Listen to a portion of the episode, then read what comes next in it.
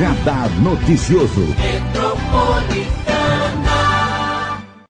Muito bom dia ao nosso convidado especial de hoje, que é o Rodrigo Valverde, ex-vereador de Mogi das Cruzes, foi candidato a prefeito da cidade. Ele agora é pré-candidato a deputado estadual pelo PT, advogado atuante também na cidade de Mogi, na região do Alto Tietê. Rodrigo Valverde, muito bom dia, é um prazer recebê-lo. Bom dia, Marilei, bom dia equipe metropolitana, bom dia a cada uma, a cada um de vocês que estão aí acompanhando. Essa é a minha primeira participação na Metropolitana em 2022, esse ano tão histórico, né? A gente vai ter aí nos livros de história do Brasil esse ano de 2022 registrado com certeza. Um momento de recuperação pós-pandemia e também muita novidade, muito desafio. É, e, e obrigado, Marilei, por estar me convidando. E é uma honra sempre estar com vocês aqui. 2022 promete ser histórico por quê? A gente vive aí talvez o pior momento do nosso país na história. Nós tivemos grandes desafios, tivemos a Guerra do Paraguai, tivemos a Revolução de 32, tivemos a, até uma pandemia também ali em 1920, mas 2022, 2020, 2021, a gente pegou um presidente que negou é, a gravidade desse vírus. Isso arrebentou com vidas, arrebentou com CNPJs, com CPFs. E, e, não vai ser fácil a gente recuperar esse, o país nessa crise tão grave que nós vivemos, talvez a maior da nossa história. Por isso que essa eleição de 2022 promete ser com muita emoção? Sem dúvida nenhuma. É por isso que é, adversários históricos estão se unindo. É por isso que as críticas sempre agudas estão se conciliando num, numa, numa unidade de recuperar o país. Né? É nós, nós tivemos a democracia ameaçada, tivemos as nossas instituições completamente afrontadas.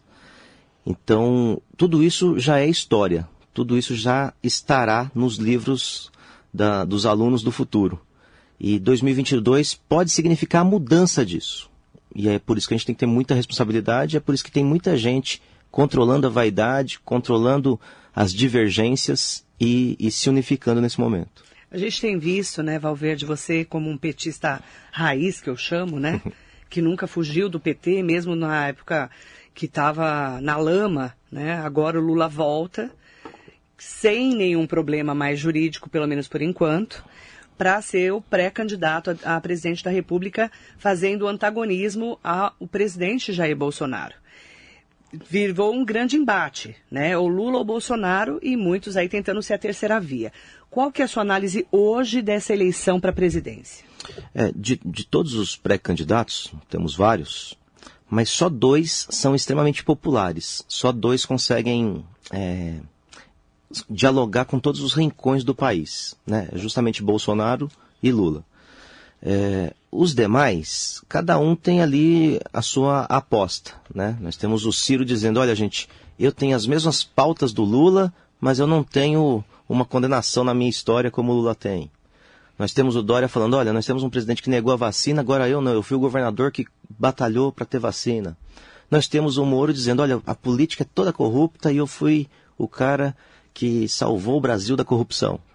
Então, agora, eles não estão emplacando nos seus respectivos discursos. O que, que eu analiso? Esses três principais nomes. Nós temos aí Rodrigo Pacheco, nós temos Simone Tebet, nós temos é, vários aí, eu nem lembro os outros. Mas consistentes são cinco, os dois super populares, Bolsonaro e Lula, e esses três aí que, que querem ser a, a tal terceira via. Uhum. Por que, que eu acho que eles não estão emplacando?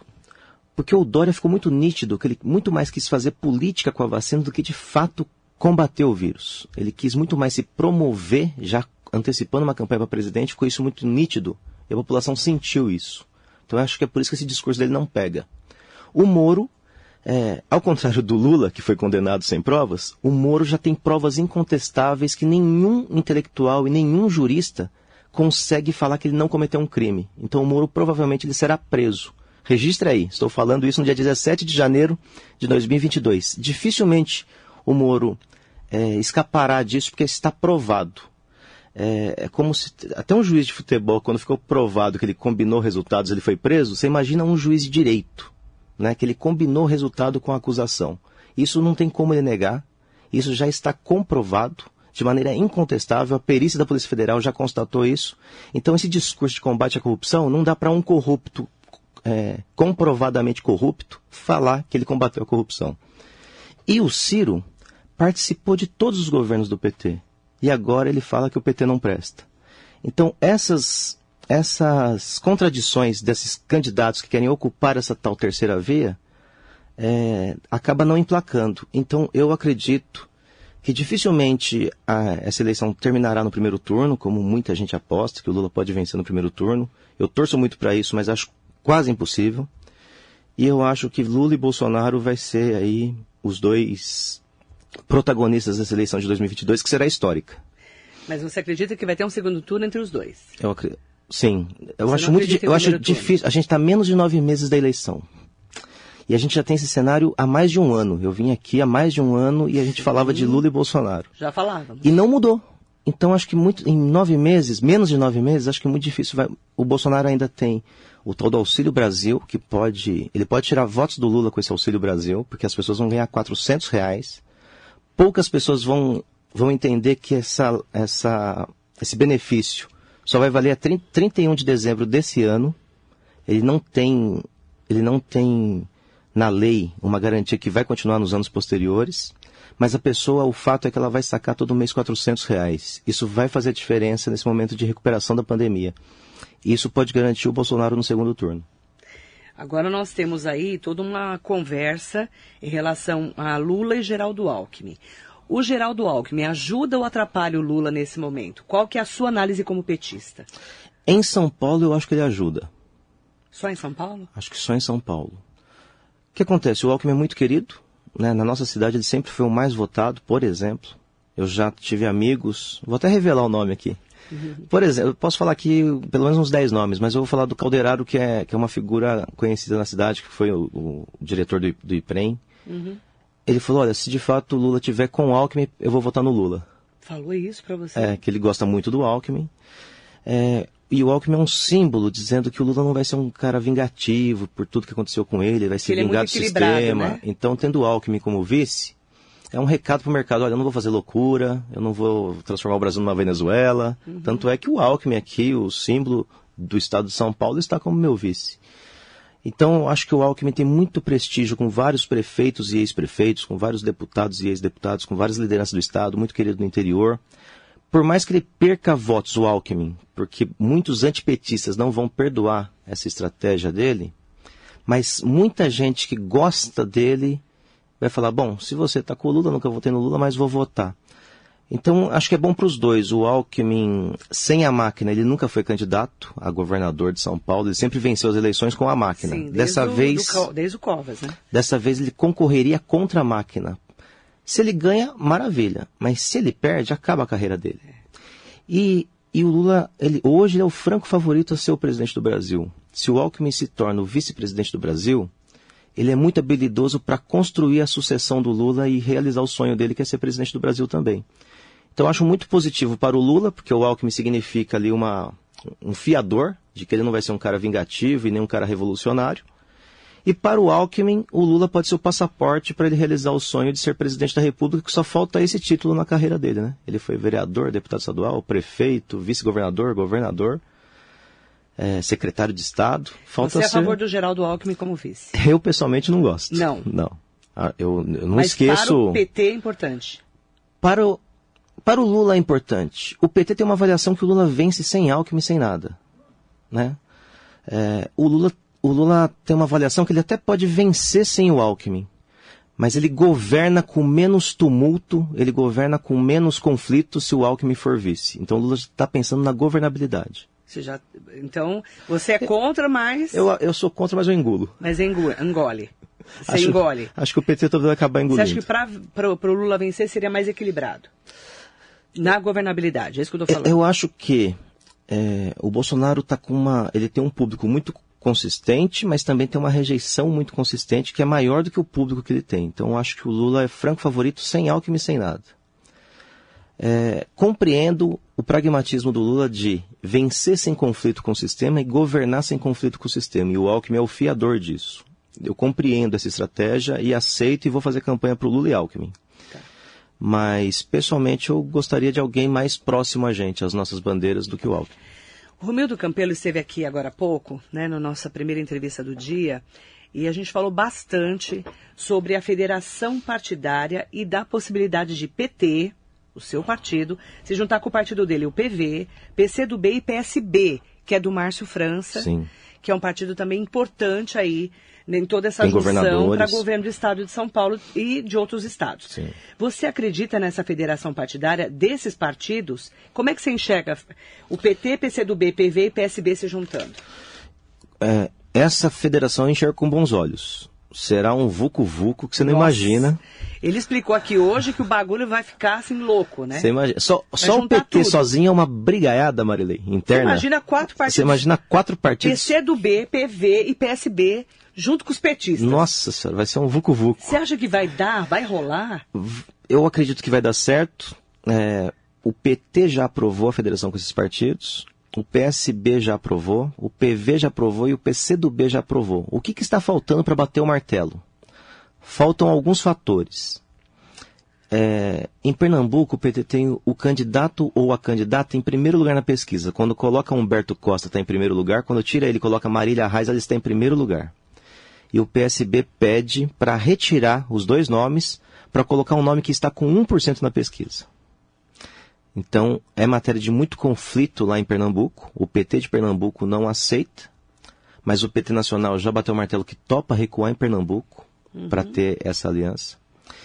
Em- no Espírito Santo, o senador Contarato, que é uma revelação da política brasileira, não sei se você conhece, é um Conheço. delegado Conheço. espetacular político, defensor dos direitos humanos. Sim. Ele está muito bem posicionado contra o Casagrande, que é do PSB. Se, se não tivesse a federação, vai ser uma disputa entre os dois lá no estado do, do Espírito Santo. E o PT topa também Juntar. recuar e apoiar o Casagrande na reeleição. Tá. No Rio Grande do Sul, o deputado estadual Edgar Preto está em primeiro lugar na pesquisa e o PSBista de lá, o Beto Albuquerque, está em quinto lugar. E o PSB quer que o PT recua e apoie o quinto, o primeiro lugar retira e apoia o quinto lugar. Aqui em São Paulo, nós temos o Haddad em primeiro lugar e o Márcio França em segundo. E o Márcio França quer ser candidato. Aonde que pega mesmo toda essa, essa exigência do PSB? Eu acho injusto o PT tirar os primeiros colocados e apoiar candidatos que estão mais não estão tão bem colocados. Mas o PT topa fazer isso, tanto no Pernambuco, tanto no Espírito Santo, quanto no Rio Grande do Sul. É só em São Paulo que o PT não aceita retirar a candidatura do Fernando Haddad.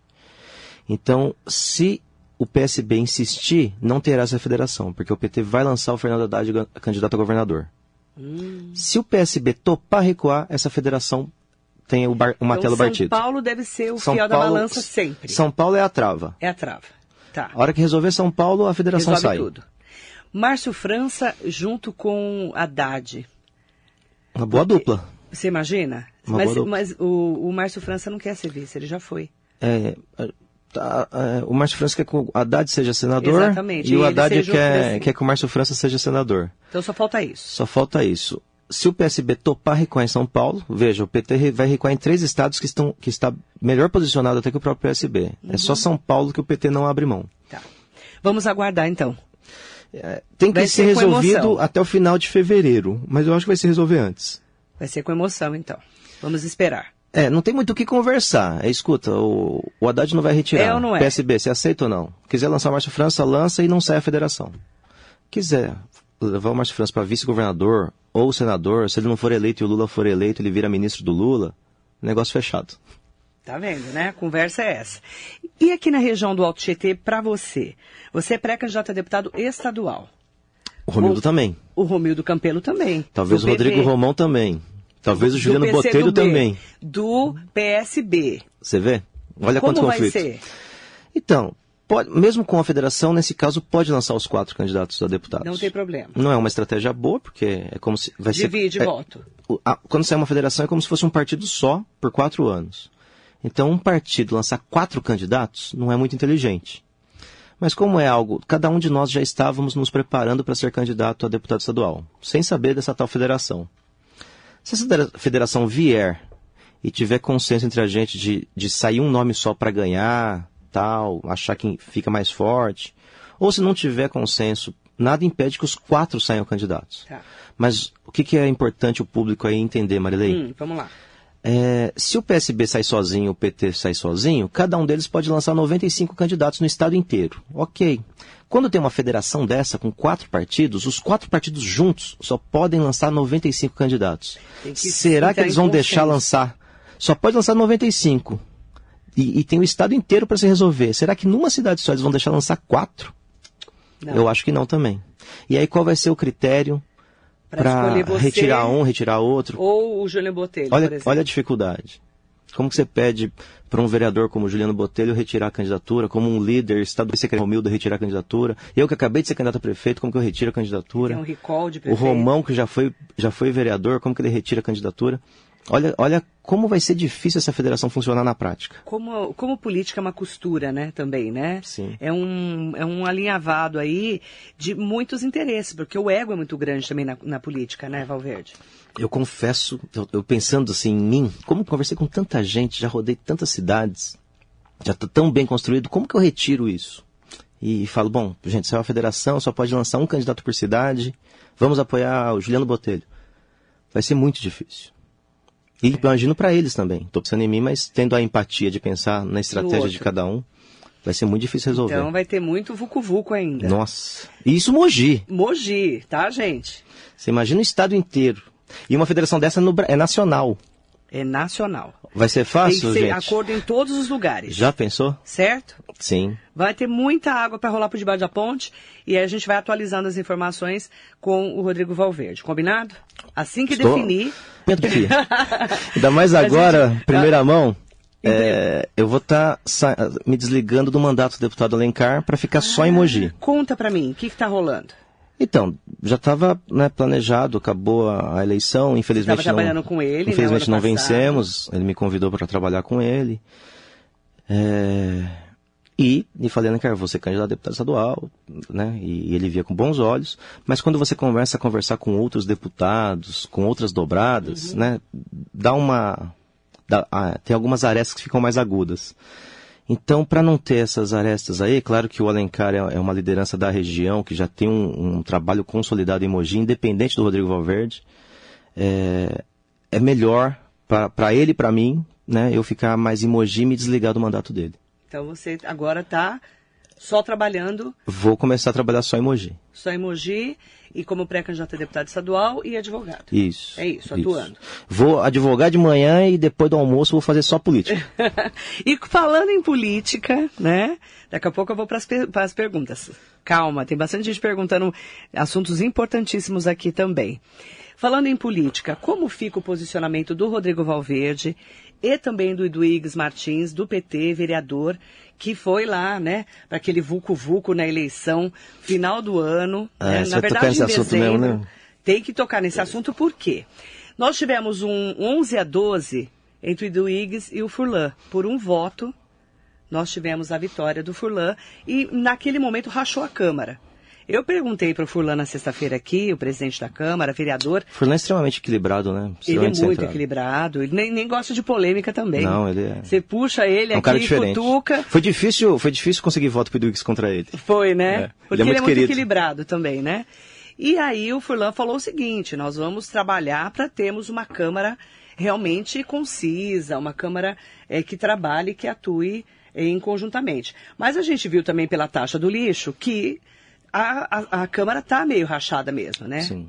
Como que você vai se posicionar junto ao Iduígues em relação ao mandato do prefeito Caio Cunha, já que você o apoiou para a candidatura dele e ajudou ali na hora do- da eleição, Eu vou, eu vou tomar a liberdade de falar pelo PT pelo PT, primeiro, depois eu vou falar por mim. tá? né? O PT, a instituição na cidade, que sempre você é testemunha, Marília, mesmo eu sei que das suas diferenças com o PT, mas não tem partido mais coerente na história de Mogi que o PT. É, e o PT coerentemente se manteve neutro no segundo turno. Foi uma grande briga minha com o PT naquele momento. É, eu tentei fazer com que a institui- instituição apoiasse o Caio, né? Qual o argumento que era muito forte?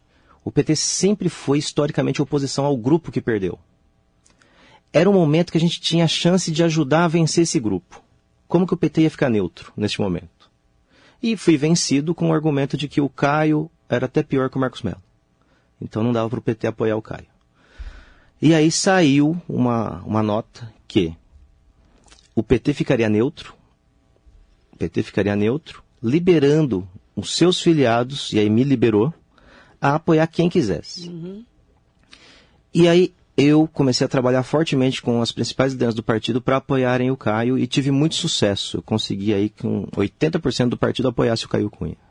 Né, a figura pública do partido, por exemplo, o Ido Igues, apoiou o Caio Cunha abertamente. E, e fomos importantes para a vitória, fomos importantes para a virada, porque o Caio teve menos de 30 mil votos do que o Marcos Melo no primeiro turno. É, e depois que o Duígues tomou posse e tal, é, falei, Duígues, o PT talvez vai fazer oposição ao Caio, mas a gente tem força e liderança para fazer o partido, no mínimo, ficar independente, apoiar algumas ações do Caio, que eu, que eu considerava importante, considero até hoje, e, e ser base de apoio na, em momentos centrais, aí, cruciais para a cidade. E assim foi combinado com o Duígues e assim a gente se manteve enfrentando inclusive alguns desgastes né, né, no período, que foi muito turbulento o primeiro ano, 2021. É, em contrapartida, a gente pediu para o Caio fortalecimento político, tanto das lideranças que o apoiaram, e ele não contemplou ninguém, absolutamente ninguém. Nunca reclamei disso, e nem vou reclamar. Mas o Luiz Marinho reclamou. O Luiz Marinho reclamou Presidente porque... do PT. O Luiz Marinho ficou indignado, porque na mesa da Renata Abreu, da casa da Renata Abreu, eu, Luiz Marinho, Caio e Renata Abreu combinamos do Caio ajudar o Eduígues a ser presidente da Câmara. E tinha esse compromisso. E o Eduígues perdeu por um voto e o Caio trabalhou fortemente por Furlan. E aí, todas as minhas diferenças com o Caio, eu superava, enfrentava o PT, enfrentava o meu grupo, mas na presidência da Câmara não dá para continuar com o Caio. Então, eu, Rodrigo Valverde, não vou mais apoiar o Caio Cunha em, em nada, porque eu achei uma tremenda ingratidão. E ele justifica o porquê que não apoiou o Edwigs, mas não tem desculpa. Ele, ele tinha força política para fazer, inclusive, o Furlan apoiar o Edwigs. E assim não fez. Então, então não dá para caminhar junto. Eu rachei. Você não tem mais conversa. Com ele? Conversei francamente. Você falou isso para ele, assim, sim, cara a cara? Sim, e antes disso, porque chegava pra gente que ele estava articulando pro Furlan. E eu falei isso pro Marinho. Marinho, você acredita? Marinho, não é possível. E o Marinho conversou com a Renata Abreu e, e não teve sucesso. Então o Marinho é, desabafou aqui também no seu programa. Ah, por isso e ali nem tinha eleição aqui. da mesa. Ali o Marinho só sabia que o Caio estava articulando para o Furlan ser o presidente. Foi antes da eleição. Então é por isso que ele desabafou aqui no seu programa que você consegue arrancar as coisas das pessoas. É, ele, ele realmente fez uma declaração, né, cobrando o posicionamento do prefeito é, Caio Cunha aqui no, no, no radar noticioso, até acabou viralizando esse trecho nas redes sociais, as pessoas pegaram o trecho e divulgaram, né? Dando crédito, claro, para a Rádio Metropolitana. Então, quer dizer, você e o prefeito Caio Cunha não são mais aliados. Não dá para ser. Aliado é quando um ajuda o outro. Quando só eu ajudo, não tem a mínima contrapartida, não dá para ser aliado. E como fica você na eleição para deputado agora? Você é pré-candidato, porque o prefeito Caio Cunha falou aqui que apoiaria você. Marilene, é, eu tenho certeza que o Caio, já pensando que ia se desgastar comigo porque ele ia ficar contra o Edwigs na eleição da mesa, ele pensou, como que eu acalmo o Rodrigo? E falou, no seu programa foi o único lugar da vida que ele falou que ia me apoiar. Eu conversei com vários candidatos do Podemos. Ele nunca falou da minha candidatura. Conversei com vários secretários dele. Inclusive o time dele gosta muito de mim. É, fazem, atende todas as demandas. Cansei de ser atendido, bem atendido. Eles fazem de tudo para resolver as demandas que eu levo da cidade para eles. Então, sou muito grato à equipe Caio Cunha, que todos eles são gratos, eles entendem que eu fui importante para eles estarem exercendo essa função. E, mas o Caio nunca pediu para nenhum deles me apoiar. Então, é, na prática, não teve nenhum apoio. E eu tenho certeza que não terá apoio. Eu tenho certeza disso. Porque ele, da mesma, eu vi ele pegar na mão do Edwigs e falar, Edwigs, você é meu presidente. Numa noite, e no, no, dia seguinte, o Furlan tira uma foto com toda a base do Caio. Então, assim, eu tenho certeza que ele nunca pensou nisso. Ele, ele sempre trabalhou para me enfraquecer, porque talvez ele me enxergue um adversário no futuro. Então, não me arrependo se voltasse no tempo, tivesse a opção, Caio Cunha ou Marcos Melo, apoiaria o Caio de novo, mas não teve a mínima contrapartida. Você se sentiu traído? Ah, eu me preparo muito para a vida, Marilei. Eu acho que quando a gente se frustra com alguém, a culpa é nossa. Então eu até falava para o Duígues, Duígues, a gente tem dois trabalhos. Um de eleger o Caio, o outro é do Caio cumprir a contrapartida. E, e fizemos as duas coisas, e bem feitas. Mas já eu sempre me preparei para que se não tivesse contrapartida, o que, que, eu ia fazer? Eu nunca fiquei refém da situação. Eu continuo trabalhando e vou trabalhar muito para me eleger deputado, independente Caio, né? que não me ajudou em nada. O Iduígues agora vai ser oposição também na Câmara? Eu não sei. Eu, se eu fosse ele, seria. Se fosse você o vereador? Sim. E o PT hoje é oposição ao Caio Cunha, falando em nome do PT. O PT tirou uma nota de apoiar o Caio no que for bom para a cidade e de bater pesadamente quando ele errar. Acho que o PT vai continuar nessa linha. É, tá aí declarações é, do Rodrigo Valverde, em primeira mão para a Rádio Metropolitana. Você tem o dom, né, de tirar as coisas da você, gente. É, você vê que você está desabafando, você está até suspirando, né? E olha que eu sou um cara bem calmo, hein? É que, de fato, eu me senti muito mal na seleção da mesa. Muito. Você ficou meio... se sentiu traído? eu não esperava. Eu achava que o mínimo que ele tinha que fazer por nós era eleger o Edux presidente. E um prefeito tem força de eleger quem quiser. Só se não quiser. E ele não quis. Pelo contrário. Ele trabalhando contra o Eduígues, o Eduígues perdeu por um voto. Um voto. Como ele fala que ele não ia conseguir eleger o Eduígues presidente. Como que você viu a união do deputado Marco Bertaioli com o Valdemar Costa Neto Boy, PSD e PL? Claro que o PSDB está rachado, dois para cada lado. PSDB, né? É, o PSDB rachou, né? Mas é, como que você viu essa, essa movimentação aí? O boy, o boy e o Bertaioli, se eles tiveram alguma desavença na vida, eu nunca vi. Eles, eles disfarçam bem isso publicamente. Aqui em Mogi eles já têm uma federação aí na prática. Né? Eles são muito aliados. Eles são muito sincronizados. O candidato a prefeito que eles apoiam, é, como que eles, como que os vereadores deles se movem na Câmara. Então PSD e PL têm uma sincronia muito grande. Claro que eles devem ter divergência entre eles, né? Mas publicamente fica muito fraco isso, a gente não consegue enxergar claramente. Então é natural que eles estejam juntos. É, eu não sei se eles serão oposição, não é o perfil, nem de PL nem de PSD. Né? A gente já viu é, Fernando Henrique Cardoso presidente, eles juntos. A gente já viu Lula presidente, eles juntos. A gente já viu Temer presidente, eles juntos. Né? Então acho, acho que eles vão ajudar o Caio também em muitas ações e talvez uma ação ou outra eles vão se colocar contrário. Mas acho que vai ser pontualmente. Mas a Câmara está rachada, na sua opinião? Eu acho que, a, que a, a derrota do Marcos Melo já, já balançou. Porque o Marcos Melo, dos 23, o Marcos Melo elegeu 17. Eu elegi dois e o Caio elegeu quatro. Né? Então, teve seis ali, nunca fugiu seis do, do sistema político da cidade. Né? O, o, grupo que, hegemônico que sempre governou Mogi, eles sempre fizeram 90% da Câmara. Dessa vez eles fizeram menos, e mesmo sendo menos, são 17 vereadores de 23 né? Então já teve um racha inicial. E aí o prefeito, que é o Caio, que elegeu uma minoria, mas um prefeito consegue é, aglutinar, mesmo vereadores que, que se elegeram por outras coligações. Então, naturalmente, já tem uma divisão aí. Tanto os quatro que o Caio elegeu, os dois que, que vão apoiar o Caio em algumas ações, e a turma que, elegeu, que, que ficou solta pela coligação do Marcos Melo acaba orbitando no governo Caio Cunha. É, agora, se PSD e PL se manterem firmes aí com mais PSOL e PT, é, vai ter uma Câmara dividida aí a, a legislatura toda.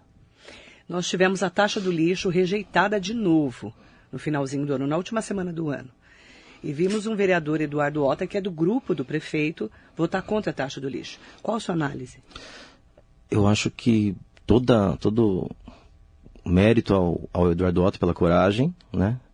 Tenho certeza que se o Caio fosse vereador, conhecia o Caio, ele votaria igualzinho ao Eduardo Otto. Então ele não pode nem criticar o Eduardo Otto, não sei nem se criticou. Mas para o Eduardo Otto ficar tranquilo que se o Caio fosse vereador, ele nunca foi de, de enfrentar a popularidade, a, a impopularidade, né? E era muito impopular votar a favor da taxa do lixo. Acho que foi um erro insistir na, na aprovação no ano de 2021. Já tinha acabado de sofrer uma derrota cachapante, só o Pedro Comura se posicionando e se desgastando muito politicamente. É, foi até corajoso dos vereadores que votaram contra numa semana votar a favor na outra, porque é difícil você justificar isso para sua base. Se você estava certo, então você errou lá atrás. Se você estava certo lá atrás, então você errou agora. Uhum. É difícil justificar isso. É, acho que Mogi tem um porte que é até possível, é que todo, todo recurso a mais é bem-vindo, né? Tem uma série de ações para serem feitas. Eu acho essa lei nacional um crime, Marilei porque ela vai fazer o poder público e a população pagar por isso e depois que tiver tudo redondinho vai passar tudo para a iniciativa privada lucrar em cima disso. Acho que foi um, um crime essa lei nacional. É, o PT votou contra essa lei nacional, né, coerentemente com a sua história. O grupo do Bolsonaro votou a favor e o governo foi vitorioso. O governo Bolsonaro conseguiu aprovar essa lei que impôs ao, ao município uma série de ações que é custosa. Os municípios ficam naquela, a gente tira um pouco do nosso orçamento e e se encaixa nessa lei nacional, ou a gente cria uma nova taxa para a população. É totalmente inoportuno nesse momento, porque a gente vive a maior crise econômica da história. Você vai criar uma taxa a mais? Então, eu compreendo os vereadores que votaram contrários e achava muito difícil mesmo passar nesse momento, embora Mogi foi a única cidade que, que não conseguiu é, liderar esse processo, uhum. que é um debate difícil com a sociedade. É, e quando, como teve uma, uma derrota cachapante com só o Pedro Comura votando a favor, acho que foi um erro colocar para votar novamente. É, é, expor demais a Câmara, é expor demais a base do prefeito. Acho que o Eduardo Otto acertou. Uhum. Eu estou conversando com o Rodrigo Valverde, tem várias pessoas fazendo perguntas importantes aqui. Nós vamos abrir para as perguntas. É, inclusive, é, tem vários comentários também falando aqui do Rodrigo Valverde, dessa participação especial aqui na Rádio Metropolitana. Mandar bom dia muito especial para Silvia Correia. Rodrigo, você sempre disse que seria o prefeito de Mogi. Como foi ver esse sonho sair das suas mãos e ir para o prefeito Caio Cunha por você ser do PT? A Silvia é uma a querida. Silvia, ela sempre é muito pontual. Me né? ensinou muito, eu trabalhei com ela. Ela é inteligente, né? Trabalhei com ela. Ela faz comentários maravilhosos aqui na rádio. É. Obrigada, Silvia. A pergunta dela é ótima. Sim, sim. E pontual. Esse sonho não acabou, viu, Silvio? Ainda, ainda tenho esse sonho, né? Mogi, a tá cidade que eu nasci, aí? tô com 43. Nossa, tem muito chão pela, tem muito chão pela, pela frente, né, Silvia? É, fiquei feliz também de ter sido importante para provocar um segundo turno, que fazia tempo que não tinha. Né? Se não fosse a minha votação, anos. não teria esse segundo turno. 20 anos sem segundo turno. E fiquei muito feliz de ter a credibilidade de repassar em 90% dos votos que eu tive no primeiro turno, porque você não é dono do voto, você convence as pessoas de votarem em você, de acreditarem em você. E depois você terceirizar isso e falar, ó, oh, gente, ó, todo mundo que votou em mim, olha, é importante votar no Caio por causa disso, disso, disso, e conseguir convencer 90%, também fiquei muito feliz com isso e, e não posso trair esse público, né? Esse público é a, é a nossa força. É, e agora é, é torcer para o Caio acertar. Ele se comprometeu com boa parte do meu programa de governo. Implementou muito timidamente um. Né? Eu tinha um, um projeto para atender 40 mil famílias na cidade. E ele criou esse projeto, mas atendendo só 300 famílias. Está muito longe ainda de 40 mil. Qual é o projeto? É aquela renda municipal. Da habitação? Que a gente eu copiei de Maricá. De Maricá. É. É, vem um cartão para a um pessoa e né? a pessoa tem um crédito para comprar em pequenos comércios. Mas e só na cidade. O seu tinha 40 mil pessoas O meu era para disponibilizar 2,5% do orçamento para atender 40 mil famílias. E, e o ele... Caio já implementou esse ano, não deu nenhum crédito a mim, é uma das críticas que eu tenho, é, mas atendendo apenas 300 famílias. Isso não resolve o problema. Né? Isso só serve como marketing. Ampliado. Ah, não tenho dúvida. 300 famílias no universo de 460 mil habitantes. Certo. Mas, enfim, Silvia, eu, é, bato na trave, eu tenho certeza que, que você, assim como minha mãe fala que se eu não tivesse no PT eu seria prefeito. É, mas você sabe da minha relação com o PT, que eu era, era novinho quando eu trabalhava com você, eu tinha 14 anos quando eu trabalhava com você no fórum, lá na primeira criminal, e já era petista ali. Né? Então, é, é a mesma coisa de falar para você, não torce pro São Paulo, mas não, torce pro Corinthians que você vai ser campeão. Não tem graça, mesmo se for campeão, não tem graça, sabe? É, nós temos aí é, várias pessoas é, que estão acompanhando a gente aqui na Rádio Metropolitana. Mandar. Uh, Jaqueline Benevides falou para você, melhor contar com o povo do que com o Caio. Ah, isso nunca tive dúvida, viu, Jaque? Nunca tive Obrigada, dúvida. querida. Um beijo. Baita militante da cidade, hein? Ela é, trabalhadora também. O Ranieri Machado, mandando um bom dia especial pra gente. Rachou com o prefeito Caio Cunha, mas isso estava nítido, só faltava aguardar o tempo dizer. Bom dia, São Paulino. Sempre falava isso pra mim, viu, Ranieri? Desde o começo lá, falou, "Olha, você acha que ele vai cumprir? O próprio Duix falava, Rodrigo, ele não vai cumprir. Mas é, a esperança é a última que morre, né, Ranieri? A, a Jaqueline Benevides deixou claro aqui que ela não é contra a taxa do lixo, mas o projeto é mal projetado. Ela está explicando aqui, né? E ela até explicou também na audiência pública lá que o, o Duígues fez na Câmara é, sobre é, de como seria utilizada a taxa do lixo na cidade. Marilei, se eu fosse vereador, eu estaria inclinado a votar favorável à taxa do lixo. Mas com projeto Não, não é, Bem estruturado. a cidade vai precisar ter esses investimentos. Tem orçamento que você pode tirar do orçamento, mas vai comprometer demais o orçamento. Qual que é o problema? A taxa, eu acho que ela é válida. O momento é inoportuno. Né? É um momento de Entendi. crise. Dá para você é isentar pessoa que ganha até dois salários mínimos, dá para você isentar. Tinha, tinha. Acho que o Duix fez algumas emendas lá que seria bacana. A Inês e o Duix fizeram uma- algumas emendas que foram bacanas. Que se fosse aprovado, é, o pessoal que está precisando muito, necessitando muito, não iria ser é, prejudicado. certo. Mas você ia é, sobrecarregar um pouco mais a classe média que já está sobrecarregada. Né? É, é um bom debate esse aí. Também não critico quem votou a favor, tá? Não, não taco o pé em quem votou a favor. Mandar bom dia pro Gerard é, Diego, né? Ele que é do Mogi Interativa. Grande comunicador também. Um beijo pra você. O Caio Diferentão diz, diz sempre. Deixa eu ler aqui. Que tem a solução. Nossa, tem, que tem muita mensagem pra tudo. Não está conseguindo lidar com nada. Circula um vídeo dele, da época de vereador, dizendo que o problema era que a cidade tinha que ser sustentável. O que ele está fazendo nesse tempo todo como prefeito para isso acontecer? Nada. A cidade toda uma bagunça é, nas mãos do Caio. A Marilei falou na entrevista sobre vaidade. Acho que o Caio tem a vaidade de todos e não para de passar vergonha, segundo, segundo o comentário dele. Na verdade, vaidade e política andam juntas, não é, Sinônimo, Valverde? né? Fala a verdade. O, o ser humano todo, Todo é vaidoso. mundo é vaidoso. O político é um pouquinho mais. É, eu penso também assim, eu, é, é, pelo que a gente convive, né, com os políticos, né? Ademir Souza, é, Caio Cunha fará um grande governo a partir desse ano até agora. Muitos estão torcendo contra, é bem nítido. É difícil, não dá pra torcer contra, né? Somos não, mogianos. somos mogianos, não dá para torcer contra ninguém ligado à, à política. É igual o Suzanense trocar, torcer contra o Rodrigo Axuxi, sim. né? O, o de Itaquá torcer contra o Eduardo Boigues. A gente tem que torcer para a cidade dar certo, É né, isso, Valverde? é isso. Não é quanto pior, melhor. Saber separar as diferenças né, Políticas políticas da, da cidade. do cidadão, você concorda? Não dá Existe trabalhar que contra a tá cidade nunca, nunca. Contra a cidade nunca, é isso mesmo. Ah, o Drog Slash, não sei se foi você que pediu pra mim, num, num comentário anterior, fala sobre moradia. Não sei se foi você que pediu pra falar sobre a Vila São Francisco. É, eu quero Ah, falar um pouquinho estive lá sobre... ontem. Então, eu quero que você fale sobre esse assunto.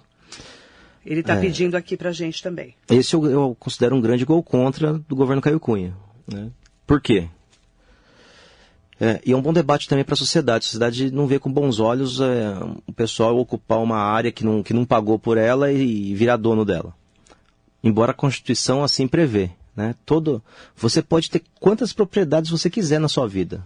A, a lei autoriza, a Constituição Federal garante esse direito para você. Se, se você for um super rico, você pode ter tudo que você quiser desde que você pague imposto sobre aquilo, desde, desde que você dê uma finalidade social para aquilo.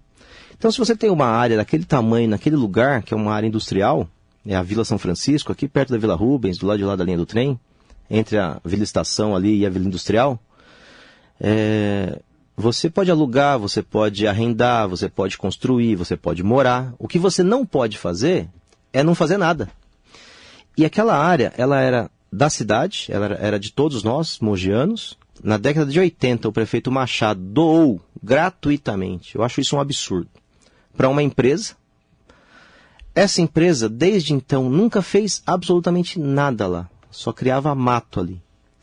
E no final do ano retrasado, é, com essa crise que está econômica, que as pessoas perdem emprego, perdem renda, são despejadas do aluguel que paga, é, que fica muito pesado para uma família manter e acaba uma parte da família saindo de casa, naturalmente as pessoas vão procurar um lugar para morar. E um lugar totalmente abandonado, essas famílias lá ocuparam é, e, e abriram para as pessoas. Tem critério, já fui lá várias vezes. É muito organizado o movimento. Só acolhe quem de fato não tem para onde ir, não tem familiar que o ampare, não tem renda para conseguir pagar um aluguel. E aí constrói lá. É claro que os vizinhos não gostam, porque quem vai querer uma favela do lado da sua casa? Então é possível o poder público ajudar a urbanizar, ajudar a regularizar, e as famílias é o que mais querem, é, é isso. É, a, a, empresa, então, que nunca fez nada com essa área, entrou na justiça para tirar as famílias. Claro que ela não conseguiu, porque ela provou que ela nunca deu nenhuma finalidade social para aquilo. E aí o prefeito Caio Cunha é, pegou a área de volta, tirou da empresa e a prefeitura entrou com o processo para tirar aquelas famílias. E neste momento de pandemia não dá para a gente tirar o teto de uma pessoa. Né? Já são centenas de pessoas morando lá. Eu fui lá ontem, já tem várias casas. É, a Guarda Municipal fica 24 horas por dia lá. A prefeitura colocou uns, uns tubos de concreto para não deixar as pessoas passarem. Né? Uma desumanidade. Então, é, eu vou conversar com a doutora Ângela, que é a advogada que está cuidando do processo. ela conseguiu para que essas famílias fiquem lá até o final de março. A prefeitura já ganhou o, o direito de tirar aquelas famílias de lá. E, e, a gente vai tentar convencer o prefeito Caio Cunha de manter aquelas famílias lá até encontrar um lugar para elas irem. Né? Um aluguel social não resolve, porque não são três meses que vão resolver aí o, os problemas dessas famílias que não tem para onde ir mesmo. Se tiver argumento, ah, mas tem alguém que fica alugando lá, eu acho que cabe à comunidade cuidar disso. O que importa é que tem pessoas que estão com um teto para morar então, vamos lutar muito para que essas famílias continuem lá até eu ter um programa habitacional que atenda. Enquanto não tiver, deixa elas lá. Ficou 40 anos aquilo abandonado. Aliás, muito mais de 40, porque antes da doação para a empresa, a prefeitura já não cuidava na época. Então nunca ninguém cuidou daquela área. Agora tem gente morando lá, nós vamos tirar essas pessoas de lá para quê? Então, to total solidariedade às famílias, né? Sempre me posicionei assim, era uma das divergências que eu tinha com o Caio. Né? Comecei a falar o Caio o problema de moradia no Brasil, histórico. E, mas ele, ele tem um. Ele pensa diferente de mim, né? Isso sempre ficou bastante claro. É, na, nessa questão social, por exemplo, eu penso de um jeito, ele pensa do outro. Vai ser difícil a gente mudar o pensamento dele, mas acho que se ele sentir lá que as pessoas não têm para onde ir, é, eu acho que tem uma chance dessas famílias ficarem lá até ter uma, uma casa para ir. Manda bom dia para o vereador José Luiz Furtado. O Rodrigo deve ser muito bem votado nessas eleições. Quem sabe não teremos os três deputados estaduais da cidade. Um grande abraço. Grande José Luiz, um vereador que se destacou demais no ano de 2021. E vai ser candidato a deputado estadual também, vai querer tirar mais voto da gente. Manda bom dia é, para todas e todos que estão aqui conosco. Tem várias perguntas trazendo. É, Rony Roger, bom dia. Já que vocês citaram o tema, o problema da vaidade na política não é a aceitação de críticas por parte de quem tem mandato. Nem todos conseguem absorver críticas e o Alto Tietê tem muito desses. Muitos desses, ele falou. É, é, trocou aqui. Ingrid Dias, vale lembrar que o senhor Caio Cunha ganhou como prefeito, foi por conta do voto de confiança que demos ao pedido do Rodrigo que votássemos nele. Foram os eleitores do Rodrigo que o elegeram. Então, o Rodrigo puxa a orelha dele porque está deixando a desejar. A Ingrid Dias mandando um recado. Legal, Ingrid. Eu já, já te obedeci antes dessa ordem, hein? Mas não adiantou, não. Mandar. Geraldo Silva, estranho o poder público retirar as famílias em lugar de regularizar um projeto de moradia popular. Exatamente. Está colocando aqui. Concordo totalmente. Bom dia, Geraldo, para você também. Mandar bom dia para vários ouvintes queridos. Aparecido Marabras é vereador, né? Vereador Ferraz de Vasconcelos. De Ferraz. Grande líder. Postura de quem pensa a política pensando pelo povo. Rodrigo não sai do Caio Cunha, ao contrário, é o Caio que sai do Rodrigo Valverde. Desejo sorte e sucesso ao Caio como prefeito. O povo de Mogi não pode andar para trás. Simples assim. O Caio deu o primeiro tiro e o que o Rodrigo Valverde faz, fizer daqui para frente, de forma sempre democrática e respeitosa, é legítima defesa. Não, acho que não vai ser tão violento assim, viu, Aparecido? é o que ele está ele tá colocando aqui, né, o vereador. Baianinha do Forró, bom dia para você. Silvia Silva, bom dia para o Kleber Muniz. Bom dia para você, Guerreiro, um forte abraço. O Daí Victorino, estamos com dificuldade no som. Está, é, tá tendo problema no som? Não estou acompanhando daqui. Tem que ver com a minha equipe aqui. Grande advogado, doutor Odair Victorino. minha equipe, tá? É, mandar bom dia para o Emanuel Giuseppe Galo Ingrau. Valverde, a luta continua, o Alto Tietê precisa ter representante é, que tem consciência política e, a, e votar projetos que valorizam a, a vida em primeiro lugar, direito à moradia. Isso. Bom isso. dia para você. Faz tempo que eu não vejo ele. Mas eu Pessoalmente faz tempo ele. que eu não vejo também. Entrevistei muito. Rodrigo Parça está aqui, Valdir Fernandes, Cida Barbosa. Mandar bom dia para todas e todos que estão conosco. Agradecer muito a participação de todos vocês e principalmente, né, para ir pautando aqui as nossas demandas, né? É, o Devani Barbosa, lá de Jundiapeba, bom dia, Rodrigo, Tentei Marilei. tanto apoio dele, mas não consigo tirar ele do Damásio. É, boa, boa sorte ao Rodrigo, ele tem tudo para ser deputado e parceiro do Damásio na Lesp. O Mogi merece ter uns três deputados estaduais.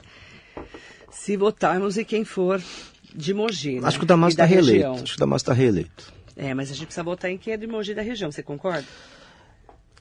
É um bom, é um bom debate esse. É claro que o deputado da cidade, por mais que ele trabalho para o estado inteiro, ele vai olhar com mais carinho para a sua cidade. Então, isso é muito importante. Mas também é importante cada deputado ter consciência de que ele pertence aos 645 municípios do estado. Né? É, eu não sou muito bairrista, não. Eu já votei bastante em candidatos de fora.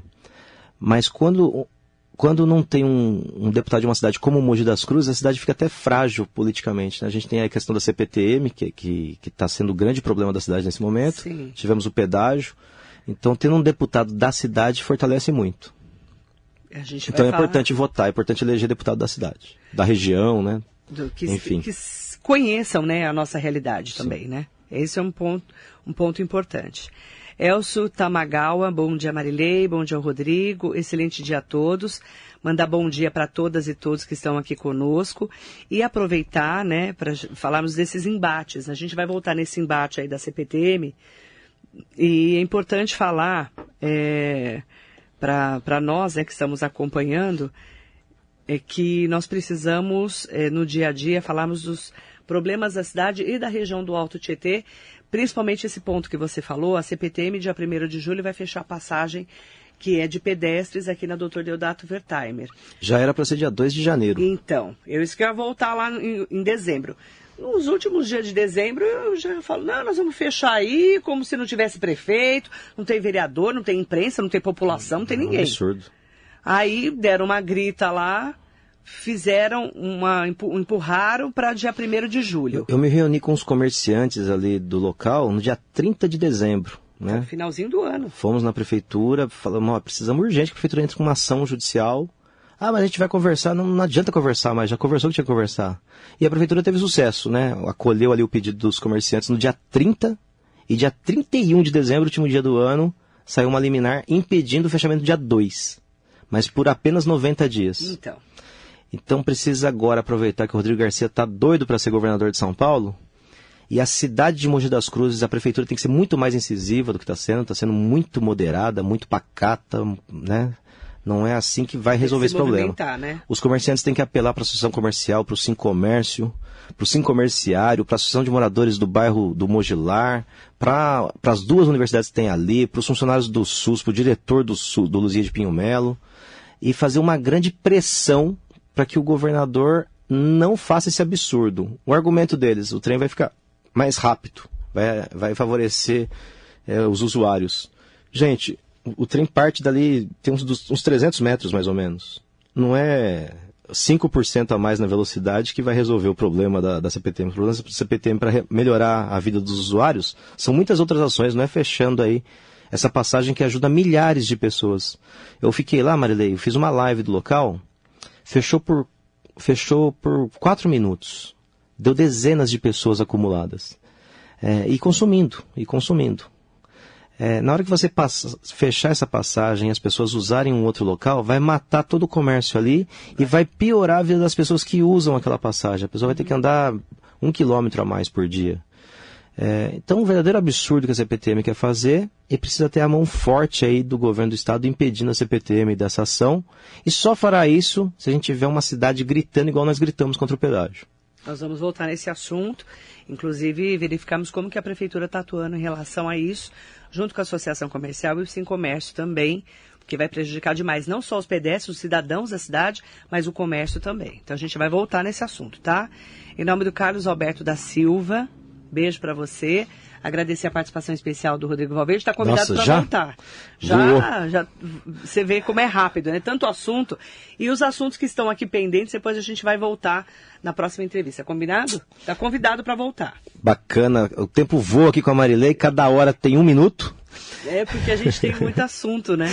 Agradecer o convite, a participação, agradecer aí a audiência de vocês. Marilei, se você me convidar todo dia, vou estar em Mogi agora 24 horas por dia Todo dia eu não digo, mas você está convidado para voltar. Combinado? Bacana, obrigado. Obrigada ao Rodrigo Valverde, obrigada pelas informações, pelo seu posicionamento, né?